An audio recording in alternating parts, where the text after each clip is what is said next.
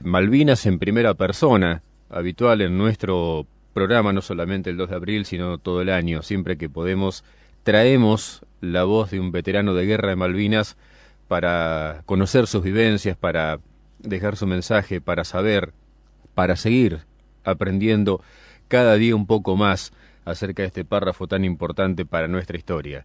Del otro lado de la línea telefónica, sargento ayudante retirado, veterano de guerra de Malvinas, Eduardo Hipólito Suárez. ¿Es así, Eduardo? Buen día. Sí, buen día, positivo, sí, así es, soy el mismo que ustedes presentaron.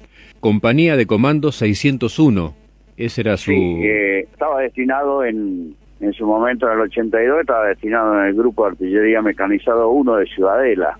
Ajá. Y ahí fui movilizado a la compañía de comando 601. O sea que es de origen artillero. Soy artillero, sí. Bien. Le debemos agradecer a, Leonardo Mirácolo, creo amigo en común, ¿eh? o al menos camarada suyo, que nos acercó la, vía de comunicación para poder charlar con usted. Sí, sí, sí. También eh, otro artillero, porque tuve la suerte de estar destinado ahí por la zona también, ahí en Azul. Sí, sí. Así que ahí lo conocí a Mirácolo y bueno, de ahí se nace el, vínculo de conocimiento entre los dos. ¿En qué año estuvo en Azul, Eduardo? Eh, 89-90. Egresado de la Escuela Cabral, artillero, y, en qué función eh, eh, dentro de lo que es la, artillería, Eduardo? Bueno, yo egresé de la Escuela Cabral en el año 70. eh, fue tuve distintos destinos, Chaco, Pilar, acá Ciudadela, después Azul y después vine a San Martín en el liceo donde terminé mi último tiempo de, mi carrera. Y bueno como artillero o sea hago soy artillero de origen también soy nacido en Catamarca Manantiales provincia de Catamarca. Manantiales. Manantiales provincia de Catamarca bueno me hice de artillería sí. a pesar de que no teníamos artillería allá pero bueno me gustaba. Y después eh, anduve dando vueltas por ahí hasta que me fui destinado a Azul. Bien. Ahí conocí a mucha gente de la zona, o sea, anduve por ahí. Y siempre voy, siempre me doy una vuelta por esa zona. ¿eh? ¿En qué unidad estaba cuando fue convocado? En Ciudadela. En Ciudadela, en, el Antes de eso, en el año 74, realizo el curso de comando. Sí. O sea, hago el curso de comando en el año 74. Ajá y después, bueno, seguí mi, carrera en las distintas unidades, ¿no? Hasta que llegué al año 82, donde soy movilizado a la compañía de comando. ¿Eso es por escalafón? ¿Cómo, fue la llegada a comando? ¿Fue por puntaje? ¿Cómo lo incorporan a la compañía de comando siendo soldado artillero? Los comandos, comandos argentinos somos de distintas armas, o sea, estamos de infantería, artillería, caballería, comunicaciones, y después se fueron agregando algunas especialidades, tipo enfermero, cocinero, que también realizaron el curso. Sí, sí. O sea, estamos de distintos lugares. Y bueno, después, como no había una unidad formada de comandos, estábamos en distintas unidades en el país. Cuando llegó ese momento, bueno, nos convocaron, nos movilizaron y nos juntaron a todos en Campo de Mayo. Eh, más o menos para a la semana de haber sido el, iniciado el conflicto, fuimos Podemos y se formó la compañía de comando 601 al mando del mayor Castañeto en ese entonces y después se formó otra compañía más que también fue a Malvinas que fue la compañía de comando 602 al mando del mayor Rico. Uno por ahí, eh, la, la, visión que tiene de los comandos, eh, hablo genéricamente, ¿no? Es lo que muestran por ahí las famosas películas norteamericanas. ¿Cómo es la formación de un comando argentino? Y bueno, la formación de un comando argentino es una formación dura, o sea, hay mucho entrenamiento, mucha preparación, por eso generalmente en sus orígenes nos decían que estábamos todos locos para hacer el curso. Así que, bueno, había que aguantar, había que, o sea, físicamente tenía que estar muy bien, porque si no, no, no respondía. Claro y bueno, después psicológicamente te ibas armando y te ibas formando en la entereza de un comando, ¿no? O sea, a veces que, bueno, nos siguen considerando locos todavía, pero bueno, todo sea así. Es, es eh, aparte de una formación de para estar preparado para combatir en cualquier clima, en cualquier terreno, o sea, en distintos ambientes geográficos, no tendríamos problemas. Tenemos montañas, paracaidismo, buceo, sí, o sea, formación general del comando. Y después se va, bueno, se va puliendo más a medida que se armaron las compañías, ¿no? ¿Cuánto dura y dónde se realizó el curso de comando del que fue parte usted, Eduardo? Bueno, el curso de comando que yo realicé fue en el año 74, duraba 90 días, así que, bueno, se inicia en Campo de Mayo, donde una se hace una selección de todos los que habíamos solicitado hacerlo. Bien. Se hace la selección de todos los que veníamos de distintos lugares también del país. Quedan que rendimos pruebas físicas y intelectuales, bueno, quedan los que quedamos y después sigue, comienza el curso donde comienzan los filtros también, ¿no? Algunos que se van voluntariamente, otros que le dicen, bueno, que no no puede seguir. Y bueno, terminamos los que los que pudimos y quizás no sé si éramos los mejores o no, pero no todos terminan, no, no todos lo terminan. Y bueno, yo tuve la suerte y la interesa de haberlo terminado el curso. Grupo de Artillería 1 de Ciudadela, que hace poquito fue el aniversario, ¿verdad? Ahí estaba destinado entonces. Eh, Grupo de Artillería Mecanizado 1 era antes, que estaba con asiento en Ciudadela. Hoy es el Regimiento de Artillería 1. Sí que es la escolta del ministro de Defensa. Ministro de Defensa, una unidad histórica, sí, sí. en la cual tengo el honor y el orgullo de haber sido el único integrante de la unidad que haber participado en el conflicto de Malvinas. Se han movilizado a la compañía de comando, pero pertenecía al grupo. Sí, sí. Y el día de ayer fue el aniversario. Exactamente. Fue ayer el, el aniversario de en Campo de Mayo, donde recibí la condecoración a de la unidad, así que ah, este ayer y hoy fue actividades de, de, veteranos. Muy bien. En ese destino entonces, la convocatoria para ser parte de la compañía de comandos 601 y, y ¿cuándo es el arribo a Malvinas, Eduardo? Bueno, nosotros, como le dije, eh, prácticamente la compañía se arma en su totalidad más o menos el 11 de julio, 11 de abril, perdón, 11 de abril, y partimos a Malvinas el día 26 de abril, en todos esos 15 días que tuvimos, 15 más o menos, preparándonos acá dentro de Campo de Mayo, haciendo todo lo que sería el, cuerpo del, de la compañía, ¿no? Sí, sí. O sea, conociéndonos todo, porque no nos conocíamos, y preparándonos y practicando algunas actividades, algunas acciones que se podían llegar a dar allá. Que una de ellas se fue, o sea, acá se practicó, por ejemplo, la voladura del puente de sobre Donde participaron algunos comandos junto con los que venían el repliegue desde Darwin, se vuela al puente de Roy y bueno, una de las actividades que se practicaron acá, uno decía, ¿para qué lo hacemos? Y ellos no, vamos a hacer. Así que fueron unas de esas. Bien. que llegamos el día 27 de abril a Malvinas. Y allí una vez en, en, Puerto Argentino, ¿cómo fue la, la actividad? ¿Ya empezaron a desplegarse por el resto del archipiélago? Bueno, claro, ahí, bueno, llegamos al 27, nos hicimos cargo, o sea, nos instalamos en un gimnasio que había que hay, pienso que todavía debe estar en Malvinas, en Puerto Argentino.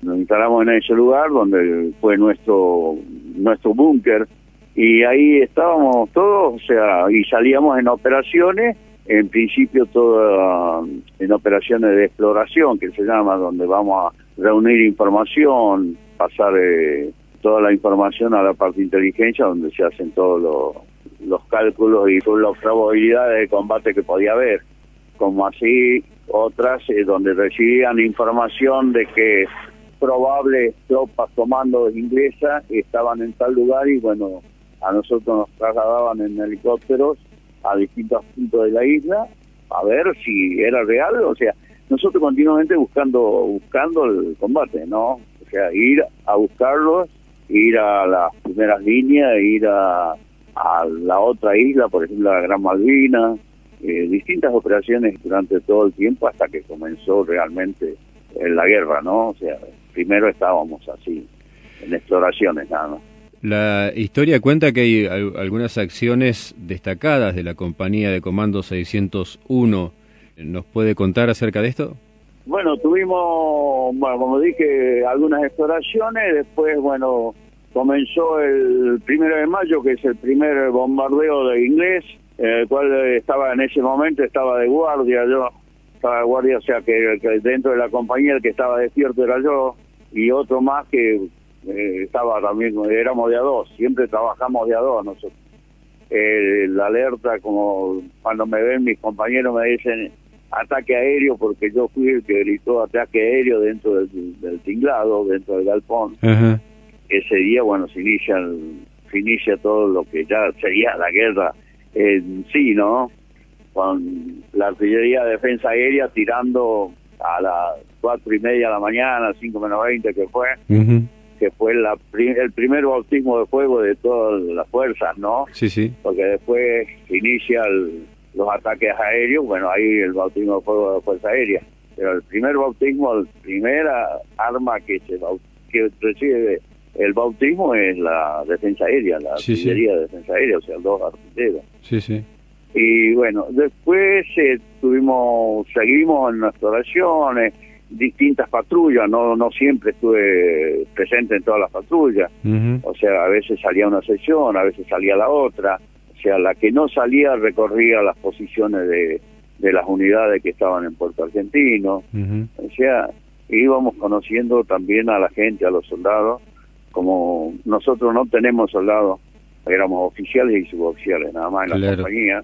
Después, la, cuando ya la, comienzan las operaciones, nos dan una misión de ir a explorar San Carlos, porque se decía que había movimiento en San Carlos.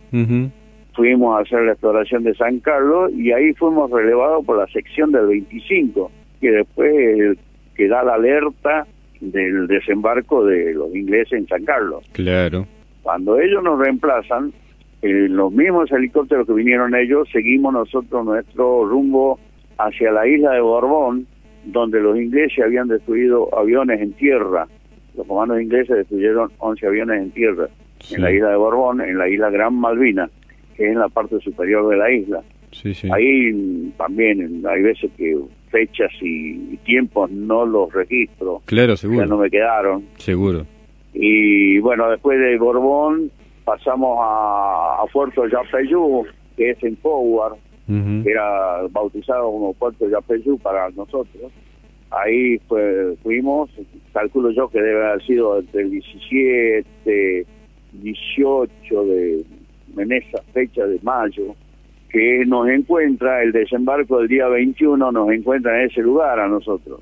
Bueno, el día 21 que se produce el desembarco, nosotros nos dan misiones de emboscadas aéreas que se llamaban, pues nosotros portábamos misiles Blood Pike, que son misiles tierra tierra aire, son portátiles, o sea, los usa un hombre. Eh, bueno, y ahí derribamos un avión. Ahí se produce el derribo del avión y se toma prisionero al piloto, que era el teniente Glover. O sea que los comandos también tuvimos la suerte de derribar un avión y tomar prisionero. O sea, eso fue el día 21 de mayo. Después se derriba otro avión que en ese no, no se pudo recuperar al, piloto, ni no sabemos si murió o se salvó, lo recuperaron los ingleses, eh, o sea que ese no se sabe, no, por lo menos nosotros no lo sabemos. Eh, después eh, estuvimos ahí, no me acuerdo si ese día o al día siguiente mandaron tres helicópteros para que nos trajeran de vuelta a Puerto Argentino con la mala suerte de que llegó uno solo porque los otros dos lo destruyeron los Harrier eh, apenas cruzaron el estrecho de San Carlos. O sea que ahí, en lugar de regresar a las... Éramos dos secciones que estábamos, en lugar de regresar a las dos secciones, eh, al quedar un solo helicóptero, no entrábamos todos. Claro. O sea, algunos regresamos a Puerto Argentino, otros quedaron en, en Puerto Yapeyú, donde también esa parte que quedó tuvo sus patrullas de, exploración y también tuvieron su patrulla de combate, en donde ahí una, un grupo de, la, de, esta gente que quedó se enfrentó con unos observadores adelantados de ingleses, donde matan al capitán Hamilton, que fue el que comandó la operación de Georgia, cuando recuperaron ellos Georgia. Sí. Eh, el capitán Hamilton muere y se toma prisionero a un cabo primero, cabo primero de Fonseca. O sea que eh, ahí hubo operaciones y bueno, nosotros regresamos a Puerto Argentino y ahí, bueno, seguimos haciendo distintas operaciones. Seguíamos exploración buscando buscándolo a, los a los comandos ingleses en distintos lugares hasta que y bueno así que llega a la 602 la compañía de comando 602 llega para fines de, de mayo casi con la mala suerte de que el primer día que salen juntamente con el escuadrón Alacrán de Gendarmería, les derriban un helicóptero y mueren, eh, creo que eran nueve, diez gendarmes, no me acuerdo bien, los que mueren ese día, que eran comandos también, pero comandos de Gendarmería. Claro, sí, sí. Que trabajábamos juntos. Sí, sí, sí. Bueno, en otra patrulla también que se enfrenta, que era de la 602, la 602 llegó y lo, recibieron a los tiros. eh, otra patrulla también, donde queda herido un, suboficial, el sargento primero Vilte, el sargento ayudante, no me acuerdo qué es, él queda, eh, al ser herido, la patrulla se reinfiltra, nosotros hacemos, hacemos infiltración y reinfiltración, o sea, volver a las posiciones nuestras. Sí. Ahí queda herido Viltes y se queda con un teniente primero, Lauría, que queda acompañándolo mientras el resto de la patrulla se replegó o se hizo repliegue y se reingresó a la a las filas argentinas. Entonces había que ir a buscarlo. O sea, hicimos una operación tipo Ryan. Sí.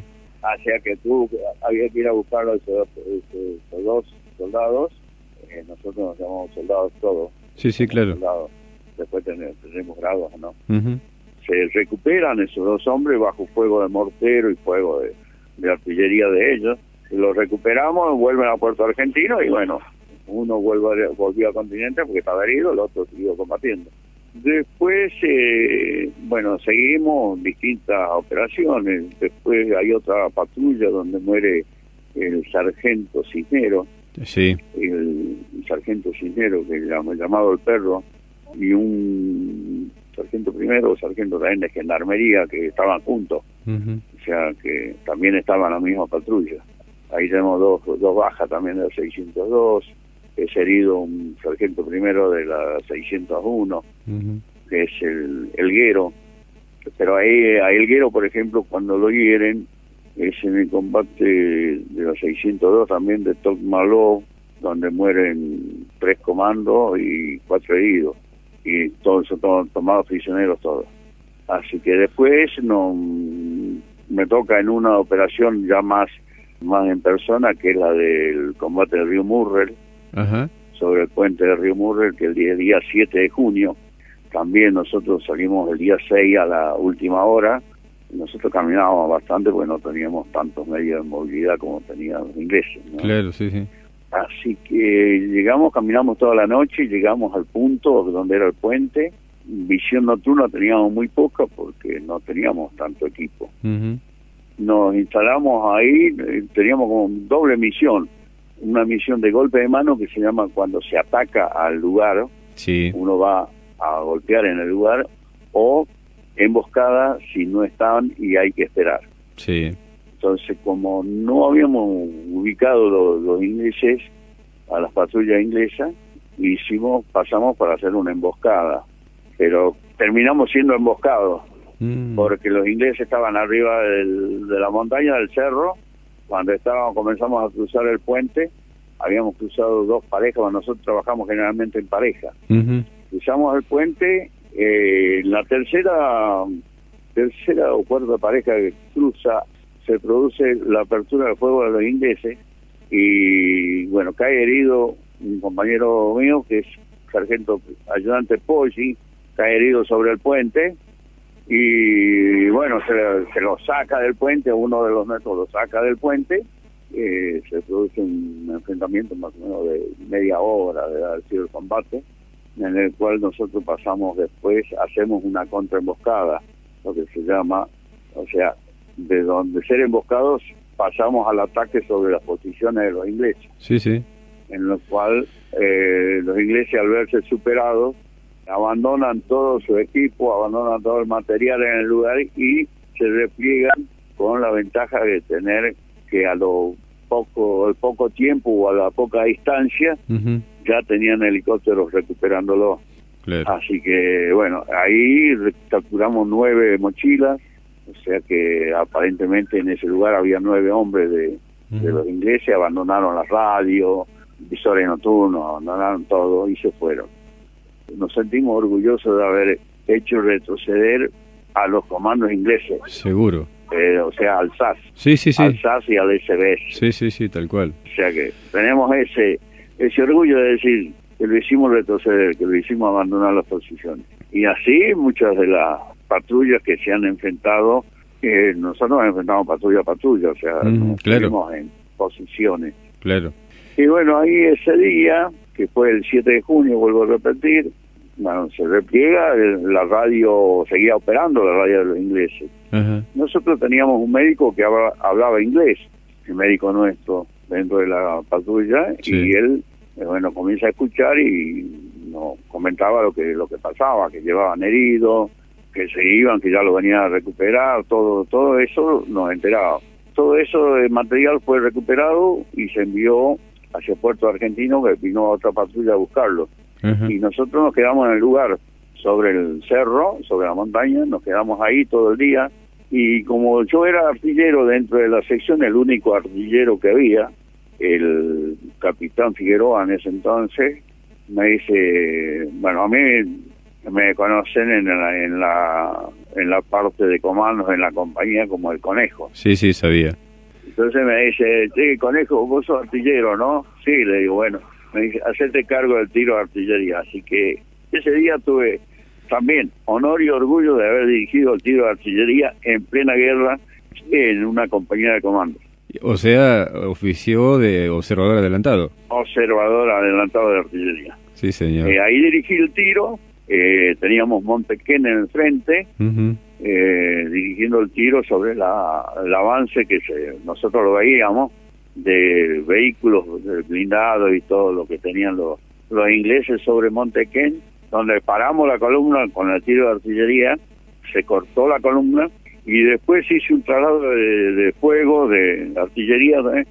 sin ver el blanco, observando detrás de la montaña todo el movimiento de helicópteros que tenían los ingleses, que donde todos los helicópteros venían con cargas colgadas.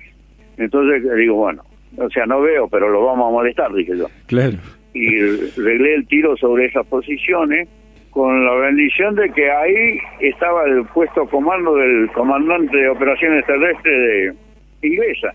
Él después en su libro, No Picnic, sí, Julian Thompson, eh, Thompson, sí. él dice que eh, el fuego de artillería casi lo pone fuera de combate.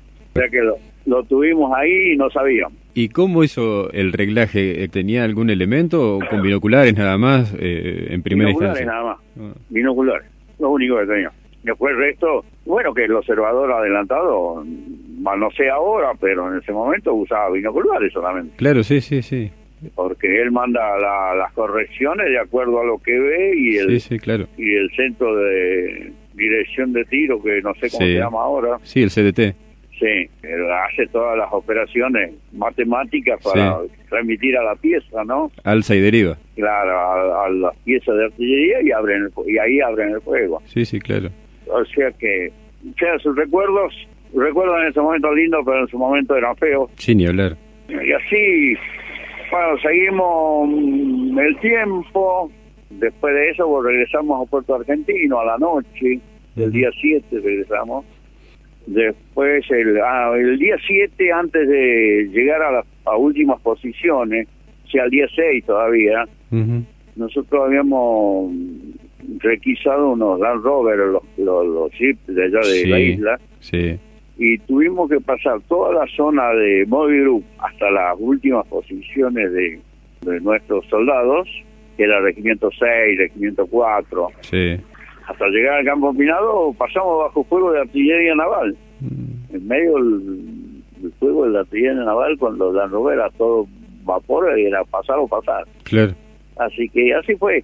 Y regresamos a Puerto Argentino, bueno, seguimos con operaciones de distintas formas, ¿no? Teníamos, a veces nos mandaban a, a dar seguridad en algún lado, algunas misiones que no eran para comando, pero bueno, nos mandaban a nosotros a la custodia de, depósitos de arsenales, de la Casa de Gobierno, pues se recibía información de que los comandos ingleses estaban operando en la zona y tenían miedo que atacaran la, la gobernación y ya nos mandaban a nosotros. Claro. A cuidar. Claro. Y así, así todas distintas misiones. Hasta que llegaron los últimos, el último fin de semana, en donde prácticamente estuvimos adelante de las posiciones de artillería argentina. También estuve, o sea que conozco el fuego artillero enemigo y el fuego de artillería propia en las distintas versiones, recibiendo fuego de artillería adelante en los combates contra los combates de artillería artillería, ¿no? Los contra batería que sean. Sí. Eh, bastante duros, eh, los artilleros, la verdad que no porque sea artillero, fueron espectaculares. Sí, lo sabemos. Y bueno, y así pasaron esos días y hasta que llegamos, bueno, la última, el último día, o sea, la última noche, 13 de junio, nos cruzaron en un barquito que había ahí a la península de Fresiné. En la península de Fresiné estaba el grupo de artillería de defensa aérea 101, que era también de Ciudadela. Había una batería sola ahí nos pasaron ahí, a, estaban los, los tanques de combustible, fuimos a hacer a cubrir el repliegue del regimiento 7 que estaba replegándose en Monte Rondon. O sea, nos mandaron hacia adelante a nosotros para cubrir el repliegue de un regimiento. No éramos más que el regimiento, éramos mucho menos, pero bueno, nos mandaron a nosotros. Qué Así que estuvimos ahí dentro del juego del repliegue del 7, la artillería inglesa que ya era, era un martillo que estaba al lado, que estaba artillería naval, artillería terrestre, aviones, era todo todo inglés ya, era todo fuego inglés de todos lados. Sí, ni hablar.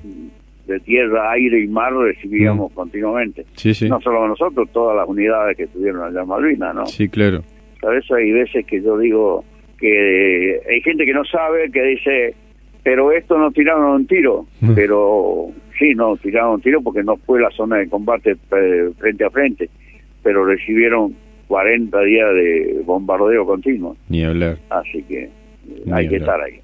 Así que así fue nuestra estadía en Malvinas. ¿Y cómo son notificados de, de, la capitulación, Eduardo? Bueno, eh, después que ya se produce la, el alto el fuego, hacemos también nosotros nuestro repliegue hacia las posiciones del grupo de artillería de defensa aérea, y ahí recibimos la orden de que sí, que, o sea, la información de que se había hecho el alto el fuego, que ya estaban estaban parlamentando ya lo, la capitulación, ¿no? O sea, se había rendido la plaza, ¿no? O sea, era un, no sabíamos lo que pasaba. Claro. Estábamos del otro lado de Puerto Argentino. Y ahí recibimos, se recibe la orden, bueno, de nuestro jefe, y no sé quién fue el que le preguntó sobre la bandera, qué es lo que hacía dice, bueno, si se puede, si se la puede llevar, la llevamos y si no, habrá que quemarla, pero entregarla no. ¿Qué momento? Momento bravo. Mm, ni hablar. Y ya en ese momento también lo tengo bravo. Ni hablar. Eh, recuerdo. Seguro, son, son muy fuertes. Y gracias a Dios la bandera volvió. Bien. Volvió con uno de nuestros hombres, eh, la trajo la envolvió dentro de su campera, la metió dentro de su campera y la trajo. ¿Cómo fue el regreso al continente, Eduardo? Bueno, ese día, o sea, el 14 que se produce la capitulación, nos cruzan nuevamente hacia Puerto Argentino, ahí como había alguna, se ve que había algunas casas vacías, no comenzamos a meter, bueno, teníamos dónde ir. Sí. Y esa noche, así que nos metíamos donde había un techo, nos quedábamos todavía con nuestro armamento en mano. Y el día 15, o sea, el día martes, se produce algo que jamás hubiese pensado yo que podría ser, como era el fin de una guerra, ¿no? Claro. Estar con los que el día anterior estuvimos por matarnos, charlando dentro de lo poco que nos podíamos entender, ¿no? Sí, sí. Eh, sea, grupos de soldados ingleses con grupos de soldados argentinos. Sí. O sea, más y, así, o sea que uno dice, uno dice ahora, no en ese momento, no sé qué lo que pensaba. Sí.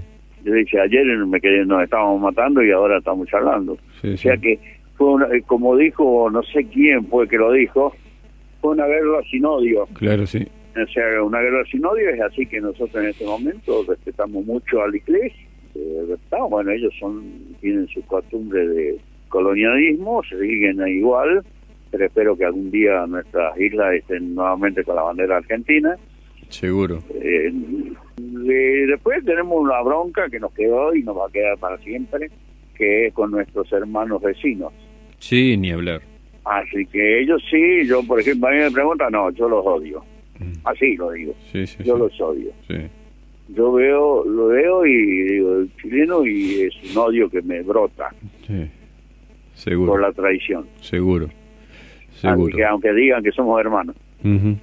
Y después con los ingleses, bueno, hace, no me acuerdo si fue el año pasado o el año pasado, se hace una vigilia en San Andrés de Giles. Sí. Donde estuvieron dos comandos ingleses en, la vigilia. Dos comandos que, habían, que habíamos estado enfrentados en su momento vinieron, dejaron una placa recordatoria sobre nuestros caídos, ellos reconocen el valor de nuestros soldados, el valor del soldado de la tropa que no estaba instruida como correspondía para ir a una guerra, no estaba equipada totalmente como una guerra moderna como ellos tenían, no estaban ni no estábamos nosotros equipados a la par de ellos.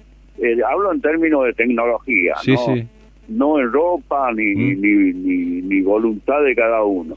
Ahí no le pedimos nada a nadie. Ni hablar. Pero tecnología sí, totalmente superior.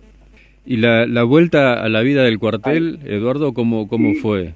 Y el regreso, bueno, se produce, yo volví en el Canberra, eh, a Puerto Madryn, después Treleu, de ahí en avión hacia Palomar, eh, llegamos a las escuelas donde nos hubo la reunión, se reunió todo el personal que volvía. Sí. Eh, algunos se quedaron, nosotros no, no, no quedamos ahí porque dijimos, no, nosotros nos quedamos y nos vamos. Bueno, como tenemos la idea eso, de que tienen la idea de que estamos medio locos, entonces dijeron, no, bueno, que se vayan a, a la escuela de ellos. Así que después, eh, ya en los cuarteles, ya en su regreso, y fue duro, fue duro, sigue siendo duro. Creo que la mayoría de, todos los, veteranos de guerra, o sea, los combatientes de Malvinas, habremos pasado muchos años sin hablar nada sobre Malvinas. Eh, yo siempre me digo que calculo que estuve 15 años o 10 seguro que jamás hablé sobre Malvinas. Hasta que después comenzamos a soltarnos, a contar, a sacar ese, eso que teníamos adentro y lo seguimos haciendo y de paso mantenemos viva el espíritu de Malvinas y le pedimos a todos que no, al pueblo no hace falta pedirle, ellos recuerdan. Sí. Pero sí a nuestros gobiernos que no abandonen a los veteranos, porque el tema más, más en su momento el soldado que se quedó, que llegó y era un, eran jóvenes, hombres jóvenes, que llegaron y se encontraron que no tenían trabajo, que iban a pedir trabajo y donde veían en, su libreta que eran clases 62, 63, le preguntaban si había estado en Malvinas y donde decía que sí, le decían después te llamamos y nunca más lo llamaban. Seguro. Así que tuvimos muchos suicidios, muchos muertos en el continente. Y seguimos teniendo, porque seguimos la lucha de la parte de sanidad. Sí, sí o sea, la atención, eh, el PAMI, que somos, en el cual estamos, eh, estamos puestos, el PAMI veterano de guerras, eh, tiene todas sus buenas cosas y también tiene sus malas, porque lamentablemente las condiciones se ve que no, no piensan. Y así que seguimos con algunos suicidios todavía y bueno, y, y somos todos ya, la parte de veteranos de somos bastante ya en edad Así que ya los achaques están llegando todos, eh, ya nos entramos a juntar más en los hospitales, nos vemos más en hospitales que en otra cosa, creo. Y fue duro, en su momento fue duro, yo que estaba en la fuerza, medio como que nos hacían a un lado, imagínate vos que, que nosotros que éramos de la fuerza, por ahí te, aislaban un poco, no se daban bolillos, o sea que y bueno, así que, ¿qué es lo que podríamos imaginar para un soldado que no tenía nada? Seguro, ni hablar. pero bueno, al tiempo va revertiendo las cosas. Fíjate que después de 35 años, en la unidad en la cual estaba destinado yo, se acordó que había estado y que fui a Malvinas. Un agradecimiento al jefe de la unidad eh, que haberse, haber hecho el recuerdo y, y recordar que tuvo, tuvo uno de su unidad que estuvo en Malvinas. Importante, muy importante, sin lugar a dudas. Eduardo, llega algún mensaje, qué honor, qué relato, se merecen todo el reconocimiento de honor, mis respetos a este valiente y todos ellos. Me imagino lo que sentirán ahora ver ese lugar invadido y sin ningún reconocimiento ni reclamo, nos dice algún oyente. Y un veterano de guerra de Malvinas de aquí de Las Flores, soldado artillero antiaéreo, también dice felicitaciones y un abrazo grande para el camarada Eduardo Suárez. Eh, nos, llegan algunos algunos mensajes de, de, oyentes que están eh, acompañándonos. Eduardo Hipólito Suárez, el Conejo Suárez, comando de la compañía 601, artillero y catamarqueño. Gracias por este ratito para nuestro programa. Sí, artillero catamarqueño y tengo una familia formada. En su momento tenía, estaba casado con dos hijos cuando fui a Malvinas, uno que tenía cinco años, el otro tres, Cristian, que tiene 39 años en este momento, David, que tiene 37. Después mi historia familiar es que me separé, nuestra mayoría pues nos pasó lo mismo.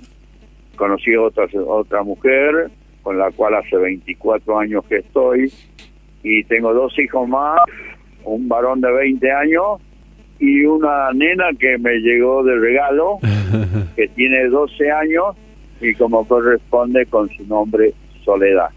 Mi actual señora se llama Mariel, o Mirna Mariel, y bueno, y cuatro hijos. Muchísimas gracias por este, por estos minutos para nuestro programa, por traernos a Malvinas en primera persona. Gracias por tanto aporte a nuestra historia, nuestro permanente reconocimiento. Bueno, eh, aprovecho para enviar un saludo a todos los muchachos de Azul, los que estuvieron hicieron la colimba allá, que los cuales algunos los veo por acá en su mayoría eran de Merlo, y a todos los artilleros y a todos los integrantes, a todos los veteranos de guerra, un gran abrazo, y a mi familia, bueno, mi familia que están, tengo en el Chaco y acá en Buenos Aires, en Catamarca, si alguno por ahí tuvo la suerte de escuchar o, o algún momento lo escucha, a mis nietos, tengo tres nietos, o sea que un beso para todos un, gran abrazo a, un gran abrazo malvinero a todo el pueblo argentino que no nos abandona.